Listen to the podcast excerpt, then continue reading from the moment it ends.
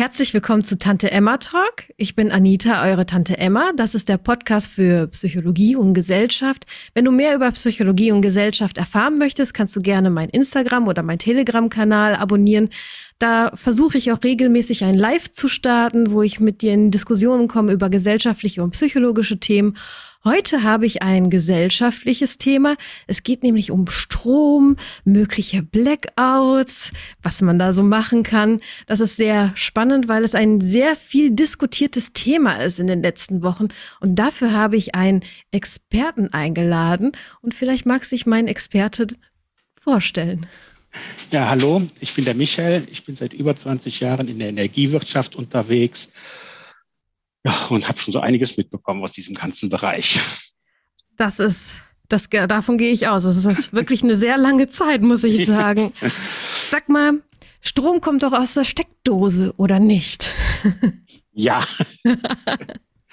Aber das Problem ist, er muss genau zu der Zeit erzeugt werden, wenn du den Föhn anmachst. Mhm. Was heißt das? Also, wenn ich jetzt mal vergleiche mit einem Gasnetz, ein Gasnetz hat eine Verzögerung, also ein Gasnetz ist wie ein Luftballon, kann man sich das Rohr vorstellen. Ja. Das heißt, ich pumpe das Rohr auf Druck, mache die Heizung an, der Brenner geht an, ich entnehme das Gas. Mhm. Das funktioniert wunderbar, weil das wie, wie so ein Puffer wirkt, das Netz. Ja. Beim Strom, nein, muss genau die Energiemenge erzeugt werden zu dieser Zeit, wenn ich den Föhn einschalte. Aha. oder die Straßenbahn anfährt. Ja. Dann muss die Energie da sein. Also schon im Haus oder in der Steckdose?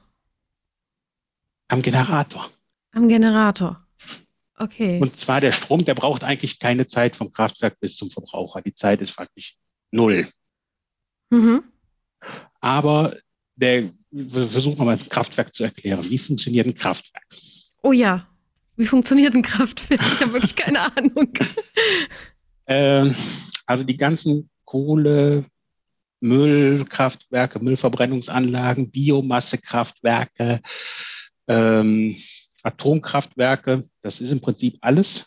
Erstmal wird Wasser in diesen Kraftwerken erhitzt auf Dampf, circa 300 Grad in der Regel.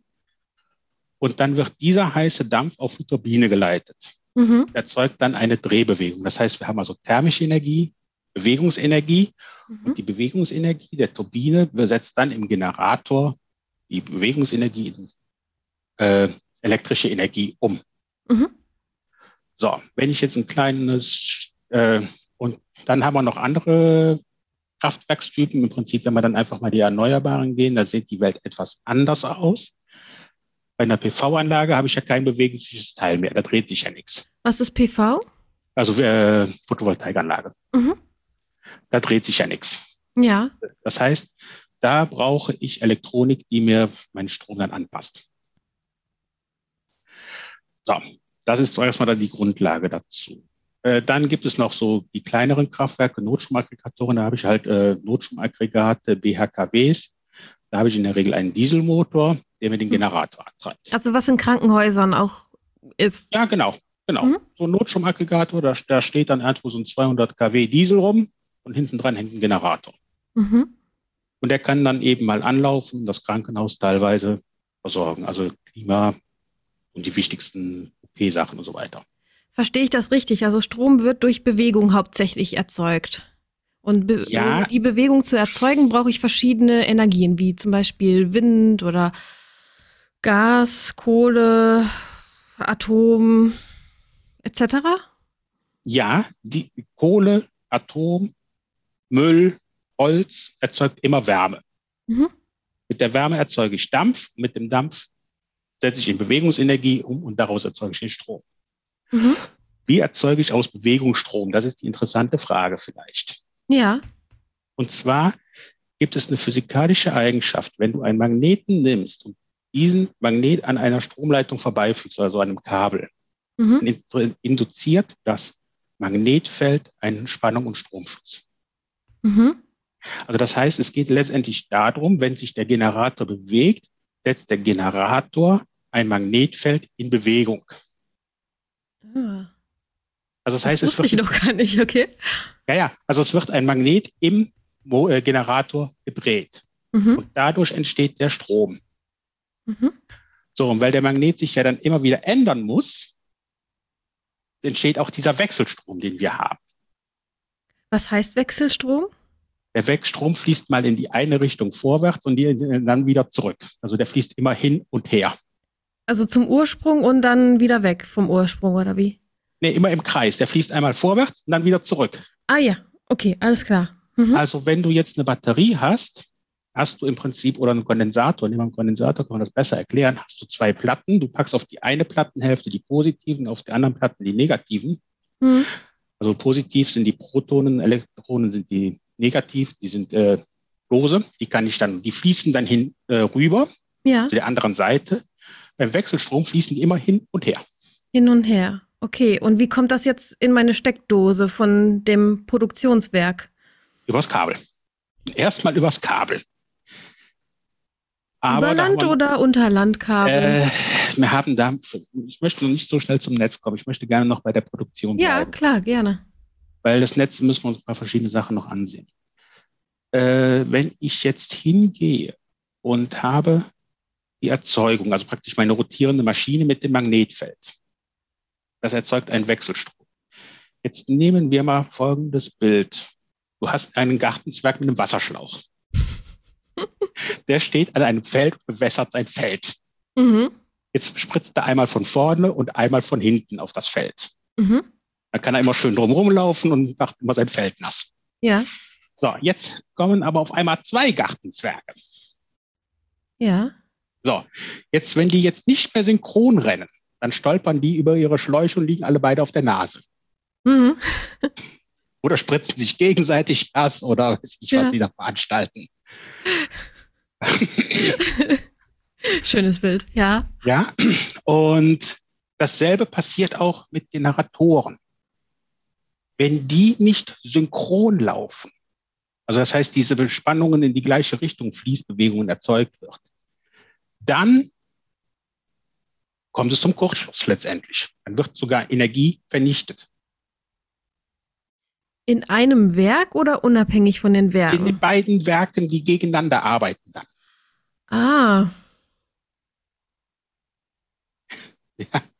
Und das ist genau das Problem dieser Synchronisation von dem Netz. Wenn du dir jetzt mal ein Gerät bei dir zu Hause anguckst, irgendwas, steht immer da drauf 230 Volt, 50 Hertz. Mhm. Das hast du vielleicht schon mal auf einem Typenschild gesehen. Ja, das habe ich gesehen. Hm? Und die 50 Hertz sagt aus, dass der Strom 50 Mal pro Sekunde die Richtung ändert. Also hin und zurück und hin und zurück fließt. So. Und das entspricht der Umdrehungen der Turbine. Ah. So, jetzt haben wir die großen Brückenschlag von der Frequenz des Netzes zu der Umdrehung der Turbine. Ja. So, jetzt haben wir natürlich noch ein paar nette physikalische Effekte. Wir haben mal als Beispiel eine kleine Stadt. Mhm. Die hat eine Straßenbahn und zwei Kraftwerke. Mhm. Die beiden Kraftwerke laufen dann auch schön synchron. Wenn jetzt diese Straßenbahn anfährt, braucht die Straßenbahn im Verhältnis zu der restlichen Stadt relativ viel Energie. Also, was passiert, wenn du mit dem Fahrrad unterwegs bist an der Küste? An der Küste, kommt drauf an. Ja, du fährst, ja, du fährst jetzt mit dem Fahrrad an der Küste lang. So, wenn jetzt der Gegenwind aufkommt. Dann wird es schwierig. Dann brauchst du mehr Kraft. Auf jeden Fall, hatte ich schon mal. Und wenn du den Rückenwind hast, dann brauchst du weniger Kraft, um die gleiche Geschwindigkeit zu fahren. Mhm. Weil Geschwindigkeit beim Fahrradfahren entspricht äh, der Umdrehungsfrequenz der Pendale. Also das heißt, die Geschwindigkeit, mit der du dann trittst, bleibt, soll konstant bleiben aber du brauchst mehr Kraft oder weniger Kraft. Mhm.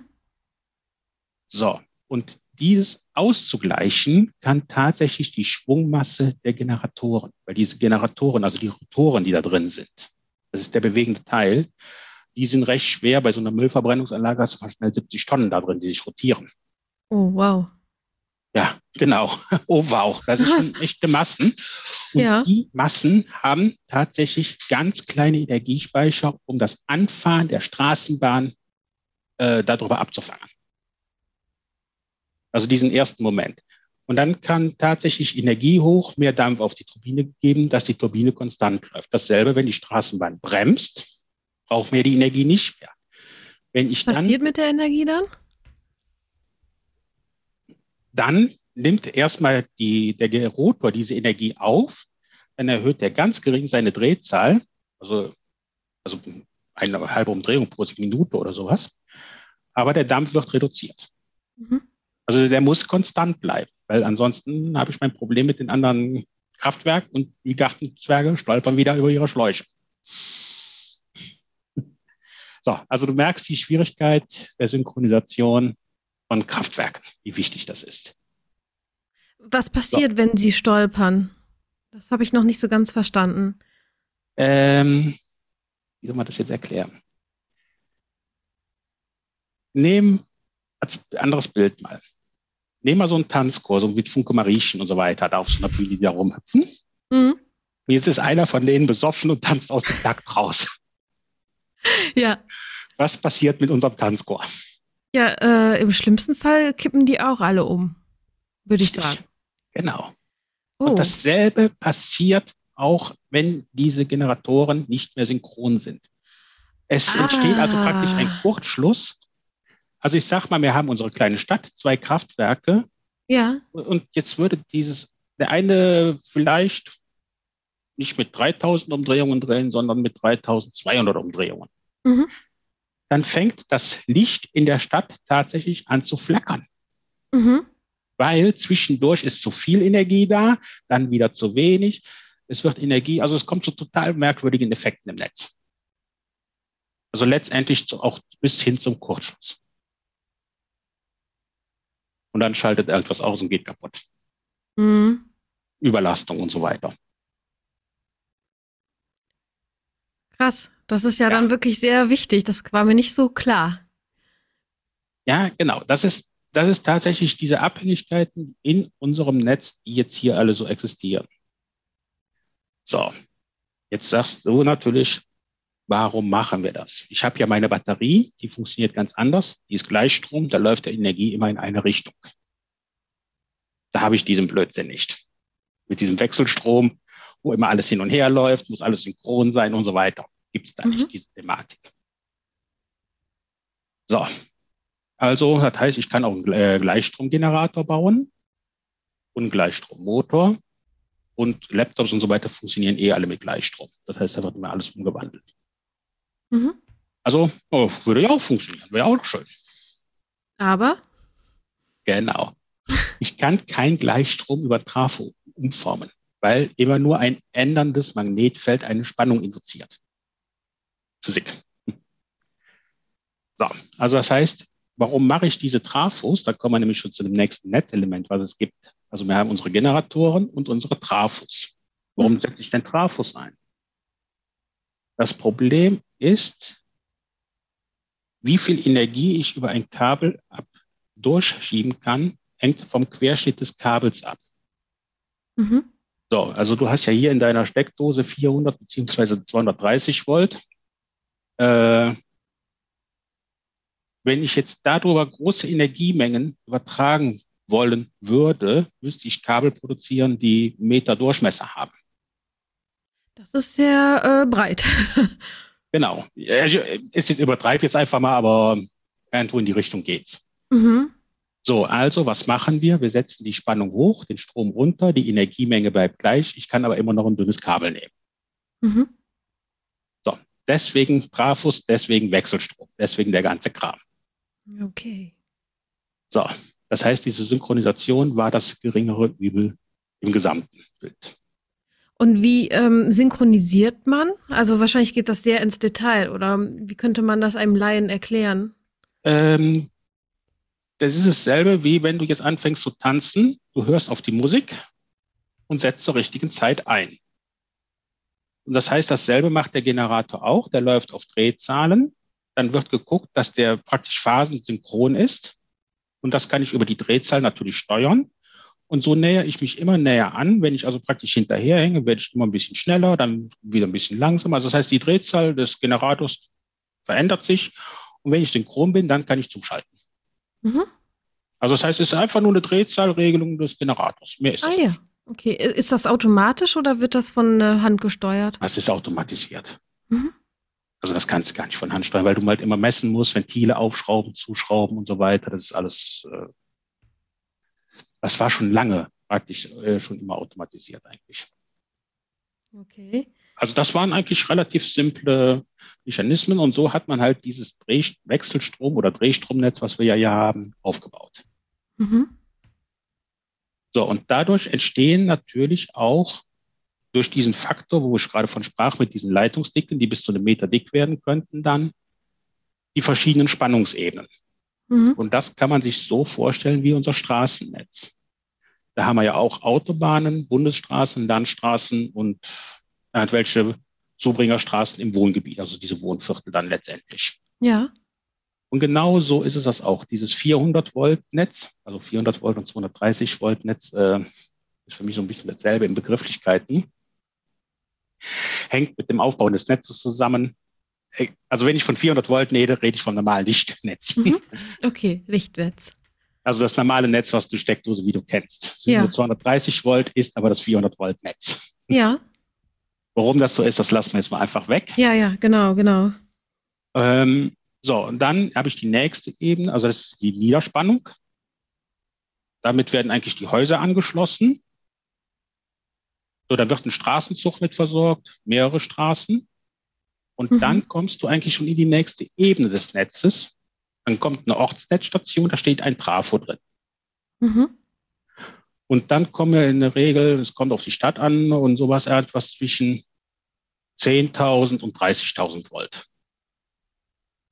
Irgendwo in dem Bereich bewegt sich das. Dann reden wir über Mittelspannung, dann sind wir schon mal auf die Landstraße gekommen, wenn man sich das mal so vorstellt. Ja, okay. Und dann haben wir auch schon eine Änderung der Topologie des Netzes. Wenn du jetzt bei dir zu Hause bist, hast du von deinem Haus immer ein Kabel, was in der Straße liegt, da ist alles angeschlossen, alle Ja. Häuser. Ja. Das geht irgendwie von einer Trafostation, irgendwie noch vielleicht mal irgendwo so ein kleiner Zwischenverteiler drin, bis zu dem nächsten Trafostation. Sind das diese Kästen? Oder? Genau, ja, teilweise. Es Mhm. gibt einmal von der Telekom welche und es gibt auch ein paar Stromkästen, die da rumstehen, wo Sicherungen drin sind. Da kann ich dann einfach mal mit Sicherungen umstecken und so über verschiedene Wege das zusammenschalten, das Netz. So, wenn wir auf der Mittelspannungsebene sind, dann habe ich ja gerade gesagt, kommt der Trafo und dann habe ich eigentlich diese Ortsnetzstationen. Hängen wie auf so einer Perlenkette, kann man sich das vorstellen. Immer schön eine hinter der anderen Mhm. zwischen zwei Umspannwerken. Die Umspannwerke sind dann wieder die Umspannung auf die Hochspannungsebene. Okay. Also praktisch die nächsthöhere Spannungsebene. Ja. Wenn wir jetzt so eine mittlere Einwohnerstadt nehmen mit 50.000 Einwohnern zum Beispiel, habe ich in der Regel zwei bis drei Umspannwerke.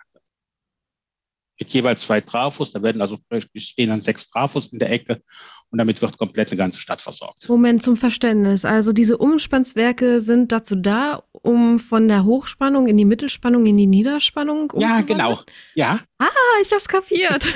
genau, Und wir brauchen in den Haushalten nur die Niederspannung. genau. Mhm. Ja. Also die Hochspannung entsteht quasi im Werk selber, aber das wird gar Nein, nicht gebraucht. auch nicht. Auch nicht. Der, Ah, okay. die, also die Generatoren arbeiten in der Regel im Mittelspannungsbereich, also so bei 20 bis 30 kV. Ja, Und dann wird dann tatsächlich hinterm Tra äh, Ge- Generator direkt umgespannt auf die 110 kV, mhm. also auf die Hochspannungsebene. ja, Und das Spannend. sind dann diese Metallmasten, die du siehst, die in der Gegend rumstehen, diese ewig langen Leitungen schon.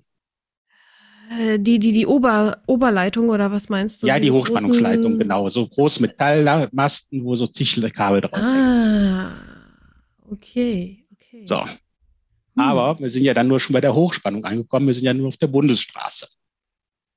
Das heißt, wir haben noch eine Ebene drüber. Und zwar die Höchstspannung. Mhm. Da gab es bis jetzt zwei Netze eigentlich, ein zwei 220 kV, also 220.000 Volt und ein 380 kV, also 380.000 Volt. Das 220.000 Volt Netz wird eigentlich mittlerweile komplett fallen gelassen und es wird europaweit ein 380 kV Netz betrieben. Mhm. Und da sind wir nämlich schon im europäischen Verbundnetz. Okay, also kann man äh, Strom auch kaufen aus dem Ausland oder verkaufen? Ja, Also tatsächlich ist es so, dass dieses komplette Verbundnetz von Portugal bis bald hinten Moskau oder irgendwo da die Richtung zieht. Mhm. Und, und wie geht das? Wie kann man das verkaufen? Äh, indem die Energieflüsse praktisch dem angepasst werden. Also mhm. wenn man jetzt wirklich sagt, zum, also bleiben wir in Deutschland, um das nicht so kompliziert zu machen, äh, du hast ja eine Stadt und die Stadt will Energie haben. Und dann muss ja irgendeiner diese Energie einspeisen. Und wenn ich die Energie handle, ist das Netz wie ein Teich, kann man sich das vorstellen. Und am Rand stehen viele Leute mit einem Strohhalm und einem Eimer Wasser. Die mit dem Eimer Wasser, die sind meine Kraftwerke. Ja. Die Leute mit dem Strohhalm sind meine Verbraucher. ja. So. Und, aber der, das Ziel ist, dieser Pegel soll konstant bleiben. Mhm. Also das heißt, ich muss genauso viel Wasser reinschütten, äh, wie ich rauslege. Mhm. Wenn ich jetzt zu viel nicht Wasser reinschütte, sinkt der Pegel. Wenn ich zu viel rausnehme, steigt der Pegel. Mhm. Und dasselbe passiert auch beim Netz. Und das Handeln ist eigentlich nur eine Bilanzi äh, Bilanzo äh, Bilan Bilan bilanzitorische Sache. Und zwar wird dann einfach nur gesagt, ja, die Energie ist von da nach da geflossen, hat aber nichts mit der Physik zu tun. Okay. Jetzt äh, komme ich ja zu ein bisschen provokativere Fragen. Wir wollen ja neue Energien benutzen und da sagen viele, okay, oh mein Gott, der Wind wird nicht immer wehen und die Sonne wird nicht immer scheinen und jetzt drohen uns äh, immer wieder Blackouts und wir müssen Strom aus dem Ausland kaufen, weil wir nicht genügend Kapazitäten haben, um uns ähm, zu versorgen. Wie stehst du zu dieser Aussage? Äh, so, man muss da mal einfach auf die Fakten schauen. Wir schauen jetzt mal raus. Wie ist es draußen? Dunkel. Mhm. Haben wir im Moment PV-Erzeugung, also Erzeugung über Sonnenenergie? Wahrscheinlich weniger. Genau. So. Dasselbe ist mit dem Wind. Wir haben also auch da Schwankungen drin. Das heißt, diese beiden Energieformen sind hochvolatil. So, das ist das Problem dieser erneuerbaren Energien, diese Volatilität. Und bis jetzt konnte man das eigentlich dadurch ganz gut kompensieren. Ähm, wir haben ja, wenn man sich den Erzeugungsmix zurzeit noch ansieht, circa 50 Prozent konventionell, wobei ein Drittel, also dann halt ein Drittel Wind und Sonne ist, also 30 Prozent ungefähr, und 20 Prozent sind Biomasse und Wasser. Und Biomasse mhm. und Wasser sind grundlastfähige Kraftwerke, wie wir sie vorhin auch erklärt haben. Mhm. Also das heißt, aber Wasserausbau in Deutschland kann man eigentlich vergessen. Da sind wir eigentlich an der Kapazitätsgrenze. Einen riesengroßen Stausee kriegst du nicht mehr gebaut. Da muss man gar ja. nicht drüber nachdenken. Ja. Biomasse sehe ich eigentlich auch kein großes Potenzial mehr. Vor allem, ich sag mal, wenn wir demnächst unser ganzes Käferholz da, die Borkenkäferholz abgeholzt haben, dann ist eh auch wird's mit Hackstitzel eng. Mhm. Also das heißt, da wird es auch dann schwieriger, dieser Markt. Äh, und dann bleibt natürlich nur noch äh, Sonne und Wind. Und was heißt das konkret für uns, für die Energieversorgung? Das hört sich ja nicht so prickelnd an, was du gerade sagst. Ja, wir müssen im Prinzip speichern. So, wir müssen speichern. Und das können wir nicht wirklich. Mhm. Das ist das Problem. Das so, heißt wie ein Akku oder wie ja. verstehe ich das? Ja. Mhm. Also genau, nicht wie ein Akku, genau Akku wäre jetzt diese Möglichkeit zum Beispiel. Ein Riesenakku brauchen wir für diese ähm, erneuerbaren Energien, auf die wir uns ja nicht hundertprozentig verlassen können, wie ich schon Richtig. rausgehört habe. Ja, gigantische Akkus, gigantisch groß. Also die Energiespeicherung bei den erneuerbaren Energien ist einfach das aller, allergrößte Problem. Und das ist meiner Ansicht nach zurzeit nicht gelöst. Wie ist es zurzeit gelöst? Gar nicht. Ähm, zurzeit werden letztendlich einfach nur konventionelle Kraftwerke runtergefahren. Mhm, also Kohle, Atom, At haben wir noch Atomkraftwerke ja, überhaupt? Ja, ja. Wie viele noch? Äh, acht Stück, jetzt gehen drei oder vier raus. Das heißt, man muss aber bedenken, dass die acht Stück immer noch zehn Prozent erzeugen von unserem Energiebedarf. Oh, wow. Aha. Und dann haben wir noch Kohle, oder? Und Ja. Gas? Ja. Wasser auch ein bisschen? Ja, Wasser hat irgendwo so fünf Prozent oder sowas. Hm. Aber da wird doch nicht viel mehr zu machen sein. Puh. Das heißt, drohen uns mehr Stromausfälle dadurch, weil wir das nicht gelöst haben mit dem Riesenakku, wenn wir jetzt immer wieder darüber sprechen, schnell alles abzuschalten, was ja mit konventionellen Sachen produziert wird, also wie Kohle, Atom. Also, ja, also ich sag mal, jein. Die Frage ist natürlich, was machen wir? Im Moment, äh, ich sag mal, die, die, die Vorschläge, die halt da sind, ist, man geht halt den Weg und sagt, ich nehme Gaskraftwerke als Alternative. Das heißt, wir investieren dann nochmal viel Geld in eine Gasinfrastruktur, die die gleiche Leistung vorhalten muss wie Wind und Sonne. Mhm. Ob das finanziell eine gute Idee ist, können wir mal darüber diskutieren. Nein, das sind einfach Fragen. Da bin ich selber und sage, ja, die, die Schwierigkeit ist da. Wie gehen wir damit um? So. Und wenn Strommangel ist, dann habe ich ja vorhin erklärt, unsere Kraftwerke laufen zu langsam. Und jetzt Mhm. muss man mal ein bisschen auf Stromausfälle gucken. Wie kommen die zustande? Unabhängig von der neuen Energie. Ja, das ist doch mal richtig spannend. Wie kommen die zustande, die Stromausfälle? Ich hatte Ja. hier in der Gegend mal einen ganzen Tag einen Stromausfall, aber das war, äh, glaube ich, nicht das, was du gleich erklärst. Es, es hat irgendwie was gebrannt im Werk und dann hatten wir Ja. den ganzen Tag keinen Strom und noch nicht mal Mobilfunknetz. Die ganzen Leute sind auf der Straße umhergelaufen, wussten Genau. gar nicht mehr, wie sie ihre Liebsten kontaktieren sollen, weil selbst das Mobilfunknetz ist äh, komplett ausgefallen. Ja. Alle Läden mussten schließen und äh, Gott sei Dank abends, toi toi toi, lief dann das Stromnetz wieder. Aber das war schon ein Erlebnis, sage ich dir. Genau. Und das war aber jetzt nur in irgendeinem Umspannwerk. Das heißt, es war nur ein, ein kleines Teil beschädigt. Mhm. Und da haben die ja durch, dass ich vorhin auch vorhin sagte, das ist wie so eine Perlenkette zum Beispiel, diese Ortsnetzstation. Das heißt, ich kann von rechts und links versorgen. Das heißt, ich kann durch gewisse Handlungen wieder Energie in den Bereich reinkriegen. Mhm. Wenn ich also praktisch die Situation wieder unter Kontrolle habe, kann ich wieder schalten und dann kann ich wieder hin und her schieben die Energie. Also das heißt, wir sind da im Bereich relativ schnell wieder die Versorgung wiederherzustellen durch solche Ereignisse. Also es ist völlig egal, ob jetzt in deiner Straße da irgendwie der Bagger gerade mal das Kabel durchbaggert, Mhm. dann wird halt diese, nur diese Häuserzeile abgeschaltet und dann wird dieses repariert. Oder wie du gerade sagtest, dann ist man halt irgendwo die Einkaufsstraße ohne Strom für einen Tag oder einen halben Tag oder ein paar Stunden. Mhm. Und dann irgendwann funktioniert es wieder nach ein paar Stunden. Weil diese Ausfälle bewegen sich alle im Stundenband, muss man ganz klar sagen. So. Ähm, was mit diesem erneuerbaren Energien-Szenario am nächsten kommt, ist eigentlich 2005 gewesen. Und zwar gibt es ja die Meierwerft in Papenburg. Mhm. Jetzt fragst du dich, was hat die Meierwerft mit einem Stromausfall zu tun? Ja, frage ich mich wirklich. Ja, die Meierwerft baut Kreuzfahrtschiffe. Und die Kreuzfahrtschiffe fahren die Weser, Weser, Weser runter. Mhm. Und über die Weser geht ein Höchstspannungskabel. Mhm. Wenn ein Kreuzfahrtschiff fertig ist und das da lang will, ist das Kreuzfahrtschiff zu hoch, das Kabel hängt zu weit runter, also muss die Leitung abgeschaltet werden, weil es sonst funkt. Mhm.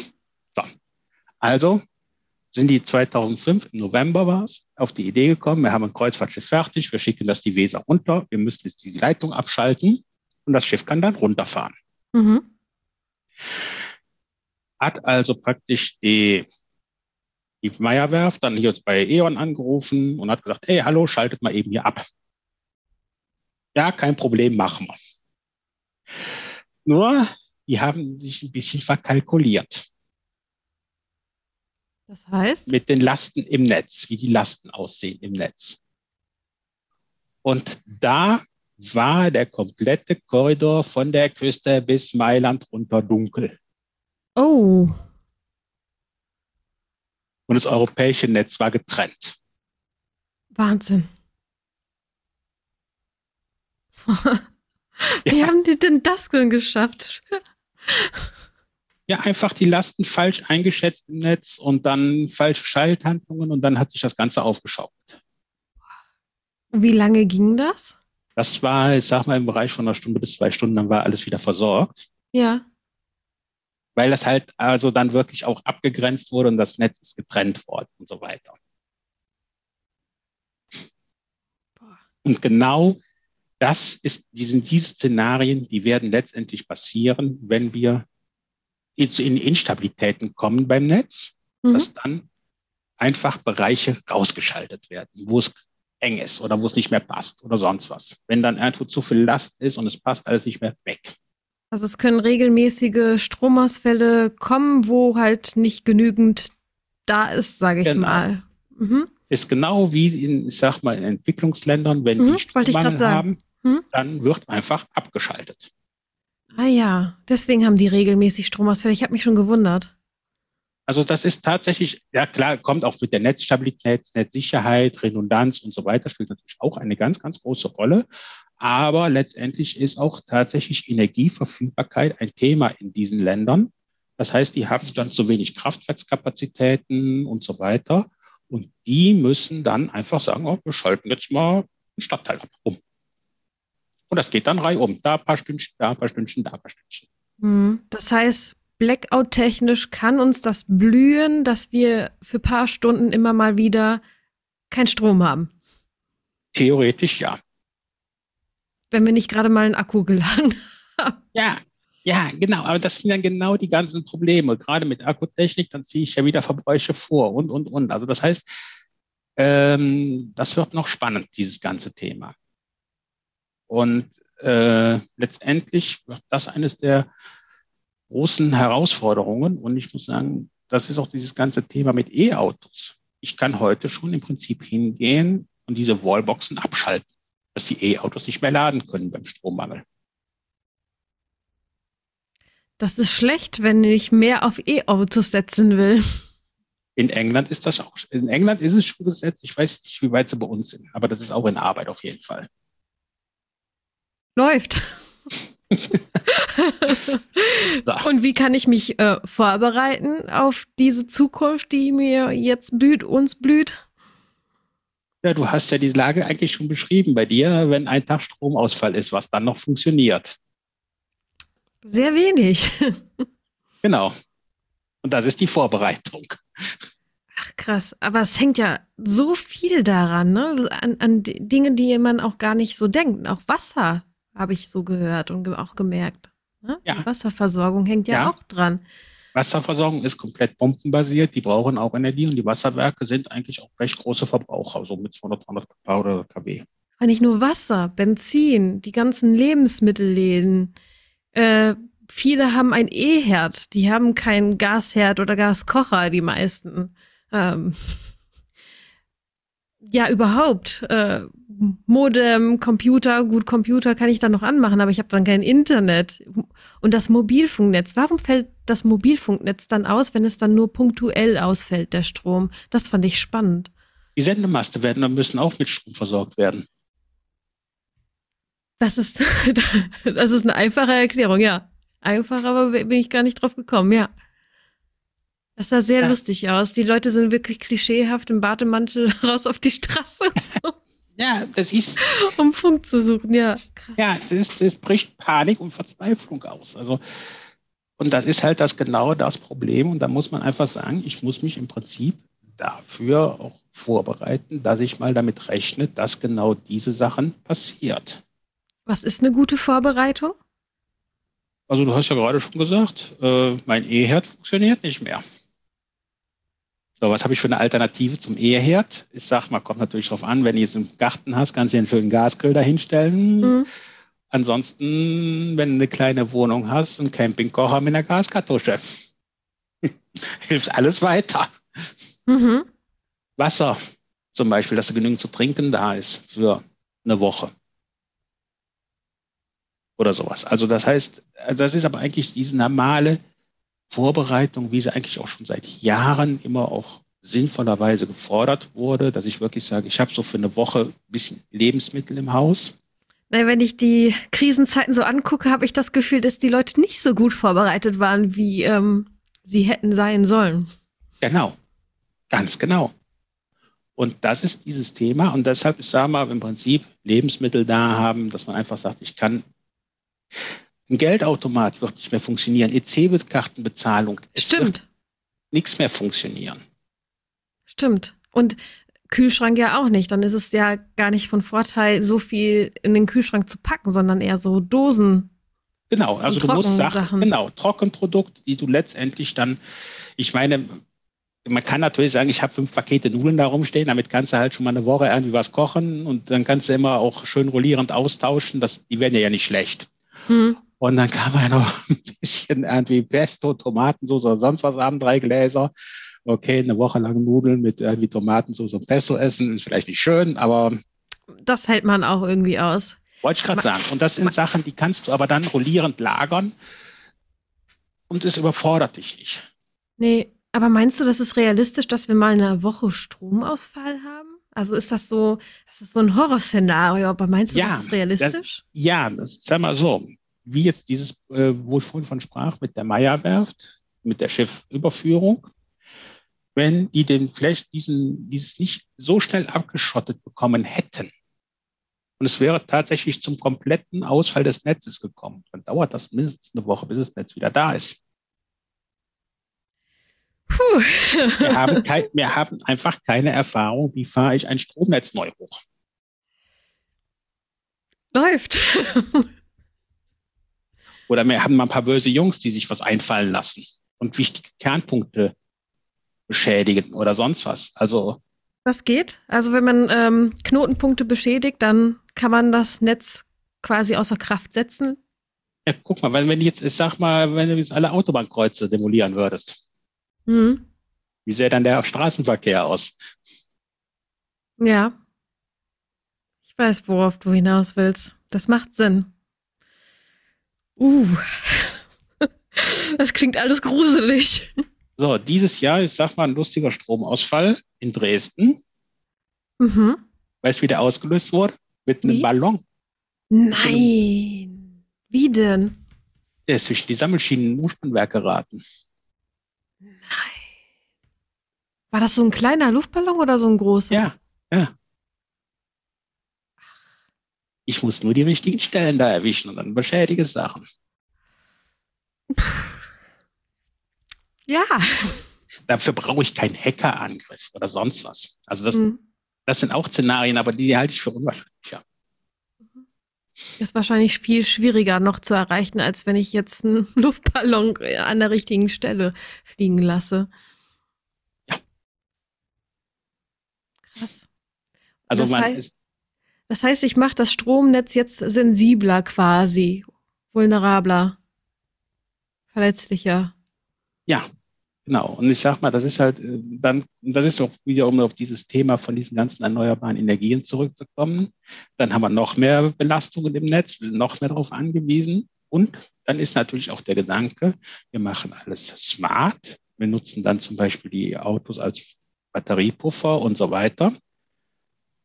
Das heißt, ich brauche auf einmal Riesenrechnerlogik, die das steuert und kontrolliert. Was passiert, wenn ich heute die Rechnerlogik ausfällt? Wenn ich heute in der Stadt die Leittechnik abklemme, passiert gar nichts. Das Netz läuft weiter. Mhm. Außer dass die Jungs blind sind und nicht mehr wissen, was passiert. Mhm. Und wenn heute jetzt in der Stadt ein Stromausfall ist, sehen die das direkt über die Leittechnik. Können das früh schnell reagieren. Ja. Wenn ich die jetzt abklemme, sehen sie halt nichts mehr. Dann muss, muss halt einer anrufen und sagen, ich habe keinen Strom mehr. Also der, so, und dann kann ich nicht mehr fernschalten, sondern muss hinfahren. Es wieder her, dauert etwas länger alles, ist zäher.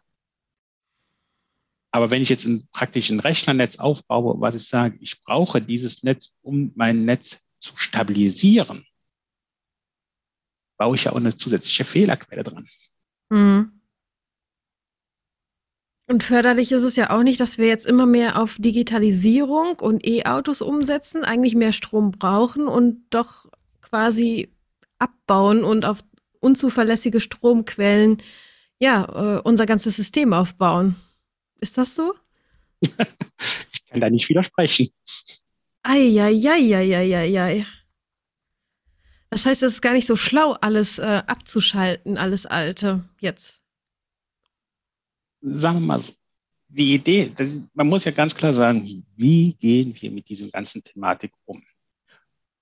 So, und die Frage ist, was für Alternativen haben wir? Und die Alternativen sind meiner Ansicht nach bei weitem nicht ausgelotet im Moment.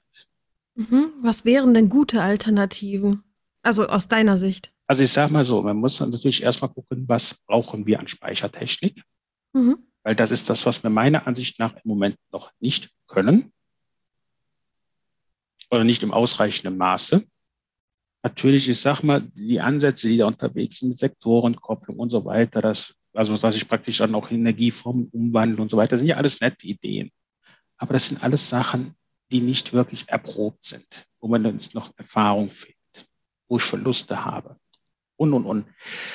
Es ist ein unheimlich schwieriges Thema. Ich habe also die perfekte Lösung auch nicht zur Hand. Aber die Frage ist, was können wir tun? Das ist, das ist mir im Moment auch ein Rätsel, muss ich sagen. Und mhm. natürlich klar, der Gedanke ist Digitalisierung, ich mache smarter, ich mache ähm, Batterien, lade hier ein bisschen, schiebe da ein bisschen Energie her. Das ist, äh, das ist der Gedanke im Moment. Aber es bringt mir ja auch nichts, wenn mein Laptop geladen ist, aber das komplette Netz um mich herum ja nicht genau. funktioniert genau. und die Sendemasten noch nicht mehr funktionieren. Dann bin genau. ich ja auch abgeschnitten bist, bist von auch abgeschnitten. der Welt. Dann bringt mir mein Homeoffice oder was ich mir da aufgebaut hat, ja auch herzlich wenig. Dann kann ich vielleicht die Filme, die ich runtergeladen habe, noch gucken, aber das war's, bis halt mein Akku leer ist. Ja, Ui, ich glaube, das ist auch ein sehr großer psychischer Faktor, ne? Wenn Strom ausfällt, wie du sagtest, äh, reagieren die Leute so ein bisschen kopflos. Ja. Ja. Also ich glaube, also, da muss man auch aufpassen, wenn da so ein Stromausfall ist und dann einen kühlen Kopf zu bewahren und ähm, dann wirklich dann Pläne zu machen, dann kann ich so und so reagieren und dann, wenn ich dann mal keinen Gaskocher habe, dann wäre es doch gut, wenn ich weiß, ja, Herr Müller hat einen Gaskocher, wir helfen uns gegenseitig aus in dem Szenario XY. Also, dass man sich so weit vernetzt, nicht im Stromnetzwerk, sondern in seiner Nachbarschaft, dass man weiß, okay, wenn das und das passiert, kann ich da auch mal rübergehen. Und ich glaube, das beruhigt auch schon, dass die Leute dann weniger kopflos reagieren, so wie die Menschen, die mit dem Bademantel auf die Straße gegangen sind, um Netz zu suchen? Äh, ich weiß nicht, wie die Leute reagieren. Ich kann es einfach nicht einschätzen. Also das ist, ich meine, ich kann aus persönlicher Erfahrung sagen, also ich bin viel oder fahre viel, bin viel Zug gefahren eigentlich und wenn man dann Schwierigkeiten hatte im Zug, also dass mal wieder nichts ging, was ja schon mal vorkommt bei der Deutschen Bahn, dann kam man meistens mit den Leuten ins Gespräch. Wenn alles glatt lief, nie. Also das fand ich immer bemerkenswert. So, also einfach eine komplett andere Erfahrung einfach, aber. Mhm. Ja, das stimmt. Leid verbindet. ja, also deshalb muss ich sagen, klar, das ist genau das, was du gerade sagtest. Die Leute werden natürlich kopflos auf der Straße rumrennen und es werden sich Allianzen schmieden. Das kann ich mir schon vorstellen. Mhm. Aber es werden auch äh, Verteidigungskämpfe geführt. Und, und, also ich, ich habe keine Idee, wie sich die Gesellschaft verhält, muss ich ganz ehrlich sagen. Mhm. Aber solche Notfallpläne zu machen, hältst du auch für sinnvoll? Ähm, also ich sag mal, ich möchte jetzt nicht unbedingt sagen, ich bin jetzt ein Prepper, der da weiß ich wie viel sich seinen eigenen Atombunker in den Garten. Ah, nein, so weit wollen wir ja nicht gehen. Nein, aber was ich vorhin sagte, ist, ich sag mal ein bisschen sehen, dass ich für ein paar Tage wenigstens Nahrungsmittel da habe. Mhm. Und wenn es halt fünf Pakete Nudeln sind mit Pesto und Tomatensoße, die ich mir jeden Tag mal machen kann. Und dass du halt im Prinzip zwei Kisten Wasser hast, wo du immer rotierst. Dass du einfach sagst, ich habe am Tag eine Flasche Wasser hm. und dann halt einen Campingkocher, wo du halt ein bisschen in der Lage bist, mal warm zu machen. Das werde ich auch mal tun. Ich habe noch eine Frage, die mir meine Mutter tatsächlich gestellt hat. Grüße ja. gehen raus. Ja. Wie setzen sich eigentlich die Strompreise zusammen? Also ich glaube, ich rate einfach mal, je nach Energieaufwand, haha, äh, sind die Strompreise natürlich dann höher. Also wenn ich erneuerbare Energie habe, was schwerer ja, zu erwirtschaften ist, kostet das natürlich dann auch mehr. Kann das sein? ja, nein, falsch, völlig falsch. Falsch, okay, alles klar. äh, also, wir haben mehrere Instrumente, wenn wir auf die Energiepreisbildung schauen. Ähm, wir haben zuerst mal die Strombörse, wo die Energie gehandelt wird. Wir sind in die EX in Leipzig. Mhm.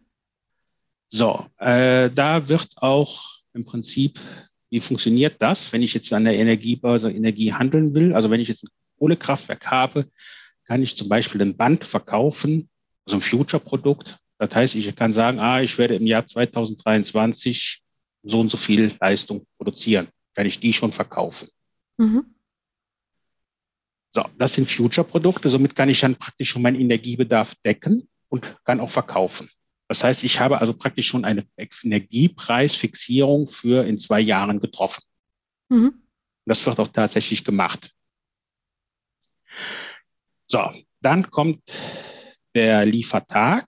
Dann wird praktisch im Day-Ahead-Handel genau prognostiziert, wie viel Energie ich brauche und dann wird das auch wieder an der Börse verkauft. So, das ist der Börsenpreis, der sich dort bildet. Dieser Preis geht zu circa 30 Prozent in den Strompreis mit ein.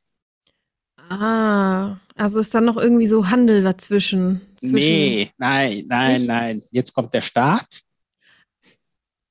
mit Steuern, EEG-Abgaben, Netznutzungsentgelten äh, und alle möglichen Krimskrams. Mhm. Also, weil der Netzbetreiber, der das Netz betreibt, will erstmal Geld sehen, damit er das Netz betreiben kann.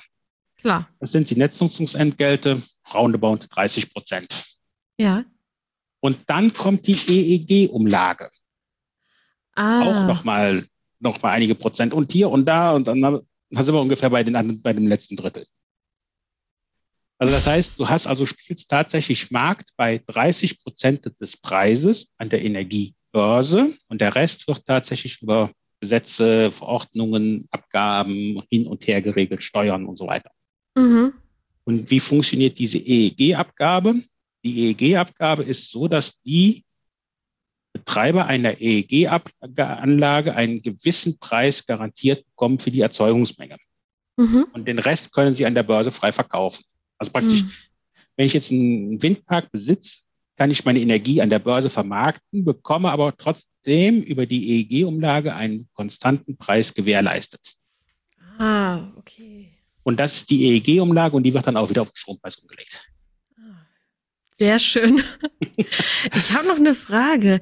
Ähm, wenn wir wirklich Probleme haben mit Strom. Du, wir haben ja auch über ja, Verkauf ins Ausland gesprochen. Können wir denn Strom einkaufen, wenn wir Probleme haben und das damit ausgleichen? Das wird heute schon gemacht. Aber natürlich sind die Kapazitäten im Ausland auch begrenzt und auch die Leitungen sind begrenzt. Also das, was im Ausland fließt, ist im einstelligen Prozentbereich. Mhm. Und ich sage auch ganz ehrlich, ich glaube nicht, dass viel mehr Leitungen da sind. Hm. Also um mal ein paar Zahlen zu nennen. Der Strombedarf in Deutschland schwankt zwischen 40 und 80 GW, also Gigawatt. Mhm. Äh, so, um das mal einzuordnen zu können, so ein Großkraftwerk, also Kohle, also die dicksten Dinger oder Atomkraftwerk hat ungefähr ein GW, also ein Gigawatt. Mhm. Ein Gigawatt sind eine Million Kilowatt. Also sprich, ein Kraftwerk kann ungefähr eine Million Föhns betreiben. Mhm. So mal, nur mal eine Vorstellung ja, zu haben. Ja. So, wir haben dann zum Beispiel jetzt die Nordlink gebaut. Das ist eine Leitung nach Schweden hoch mit ungefähr etwas über einem Gigawatt Kapazität. Mhm. So, aber wir schwanken ja immer zwischen 40 und 80 Gigawatt. Und nach den anderen Ländern sieht es auch nicht viel, viel besser aus. Ah, okay. Also klar, wir könnten vielleicht da einfach fünf oder zehn Prozent decken, aber mehr ist da auch nicht drin. Das heißt, Leute, deckt euch ein. Was würdest du den Menschen, also den Zuhörern gerne zum Schluss noch mitgeben?